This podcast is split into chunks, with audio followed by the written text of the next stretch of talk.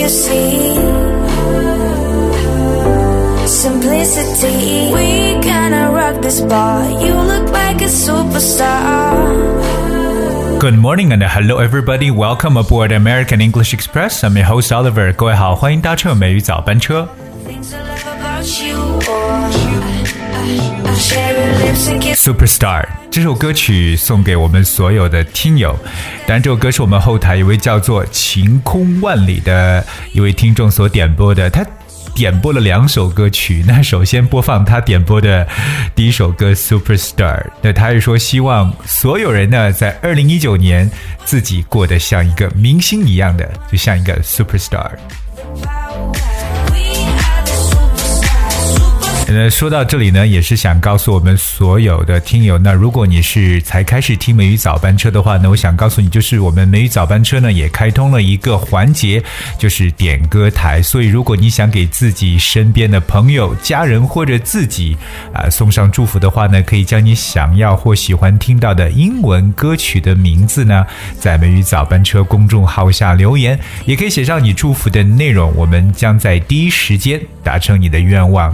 So if there is an English song you would like us to play, just let us know because we play your choice.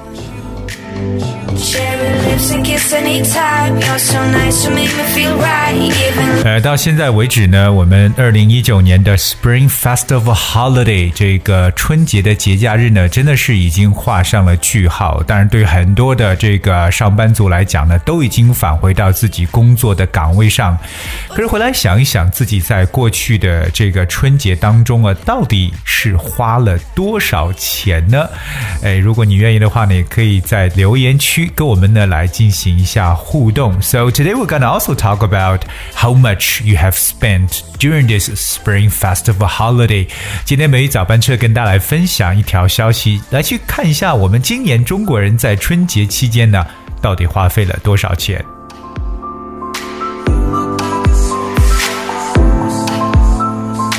OK，All、right，那其实不管这个对，我觉得对所有人来讲，那春节期间的这个花钱呢，一定是必不可少的，因为要购买年货呢，还是要准备各种各样的其他的一些走亲访友的一些物品。So definitely it is a spending holiday for everybody, but we're gonna look at how much money we have spent in total and on what area that we have spent most。看一下在哪一方面大家的钱花的是最多的。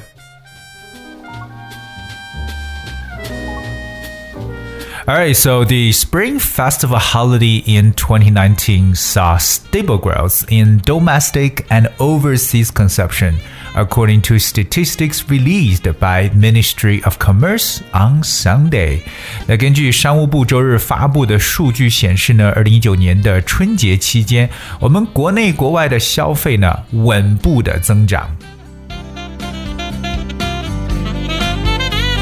我们来看一下具体的这个增长数字是多少。So retail and catering companies in China made total sales of over one trillion yuan, about 148.37 billion US dollars during the 2019 Spring Festival holiday, marking the 8.5% year-on-year growth.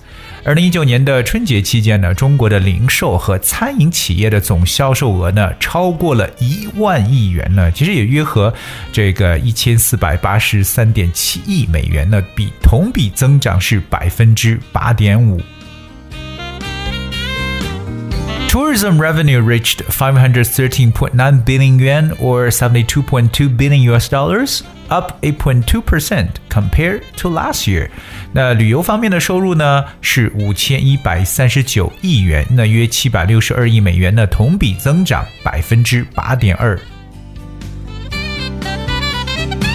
所以每年一看到这个 节假日之后的这个消费的数字呢，我觉得非常起眼的一个东西就是 growth 增长，而且我们还说到是 stable growth，非常非常稳健的增长，就等于说大家好像尽管在经济呢并不是特别景气的时候呢，仍然呢是为了这个过节呢还要在不断的花钱。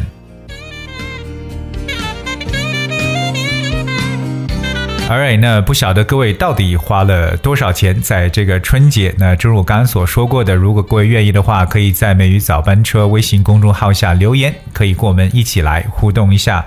接下来跟大家来分享一下刚才所说到的这么一个小新闻的一些重点的语言知识点。第一个想和大家分享的是一个其实非常简单的词汇，叫 see s e e。可是这个单词，我相信大家想到第一层意思就是看见。当然，我想跟大家说一下，这个单词意思还非常非常多。比如在口语当中，我们会说，Oh, I see, I see，不是我看见，而是 I understand，我明白了，对不对？在刚才的这个句子中，see 它除了表示看见之外呢，还表示目睹了，或者说 experience 经历了什么，有点相当于这个单。就是 witness，w i t n e s s，witness 见证了、目睹了这么一层意思。For instance, this stadium has seen many thrilling football games. 那这座体育场里呢，进行过许多激动人心的足球比赛。所以说，我们说到这个 see s e e，可以表示有目睹、见证这么一层意思。 而接下来分享的这个词汇叫 consumption，而 consumption 我们在很多次节目当中也提到过这个单词 consumption，that's c o n s u m p t i o n，这是一个名词，来自于 consume 这个动词。consumption means the act of buying and using products，就是消费这么一层意思了。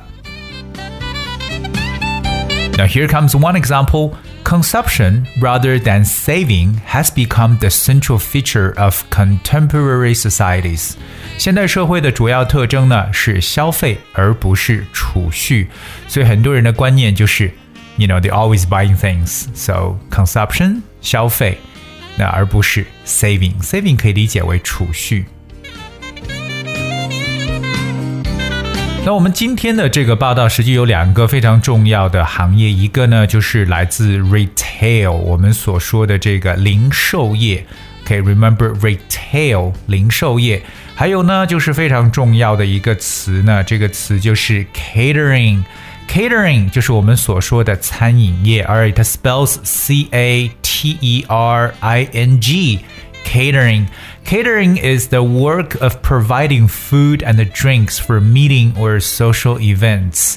呃，可以说是为社会呃为会议或者为社交活动中提供餐饮服务，或者说酒席承办，哎，这样的一层意思叫 catering。所以各位以后在提到说餐饮业的时候，就不用去想到 food and drink，OK，、okay, 应该用的词叫 catering。 For example，那经常呢，很多人结婚的时候就会问，Who did the catering for your son's wedding？哎，你儿子的这个婚宴到底是是谁来承办的呢？所以这个我们所说到的这个餐饮这一方面的，或者说是食物这个宴会的承办呢，都用 catering 这个词。然后我们这个数据呢是由商务部所统计出来的，我们来看一下，商务部叫做 Ministry of Commerce。Commerce, C O M M E R C E, Commerce，商务部。那这个 Commerce 表示商业的意思，而 Ministry 就是部，对我们所说这个商业部。One more time, Ministry of Commerce。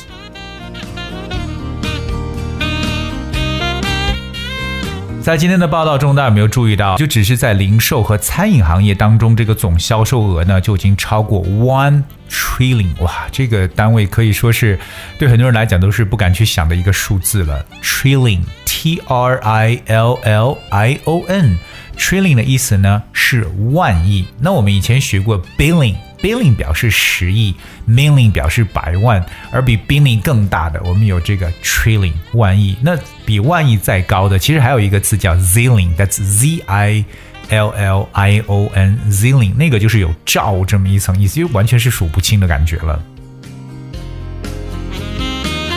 每次说到增长的时候呢，跟大家去讲一下，我们老听到一些商业英语当中的，或者说商业新闻报道时候，老听到就是什么同比增长的多少，或者说环比增长多少。今天美语早班车跟大家来分清楚，同比增长就是 year on year growth。而就是年比就年度的这种增长了，year on year growth，我们称同比增长。而环比上涨呢，就是 month on month growth，就是每个月每个月累积起来，我们叫环比增长，month on month growth。而所以说这两个概念呢，是希望大家能把它区分清楚的。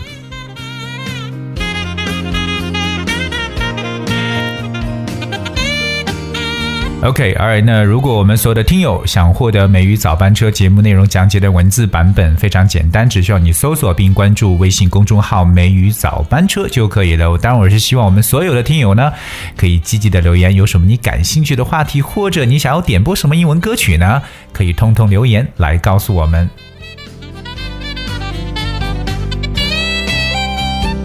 好了，今天的这个节目就到这里了。That's all for today's show。当然了，我们今天的这个结尾曲呢，仍然是我们的听友晴空万里所点播的另外一首歌，叫《Body Like a Back Road》。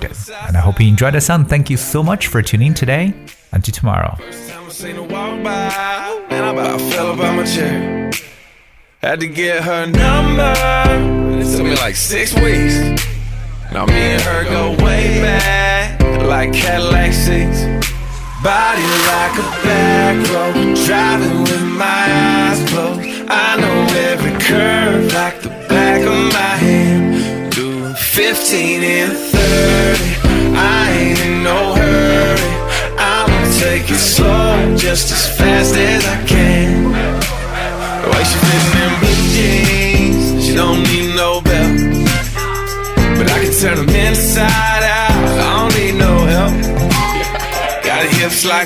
honey, so thick and so sweet.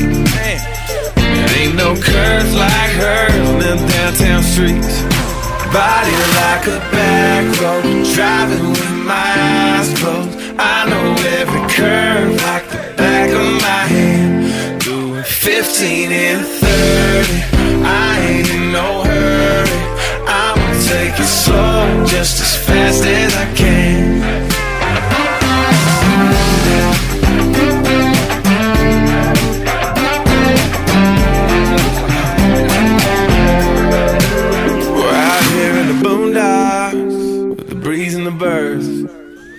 tangled up in the tall grass, with my lips on hers.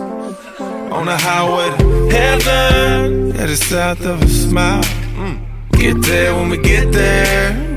Every inch is a mile. Body like a back road. Driving with my eyes closed. I know every curve like the back of my hand. Doing 15 and 30. I ain't in no slow, just as fast as I can. I'ma take it slow.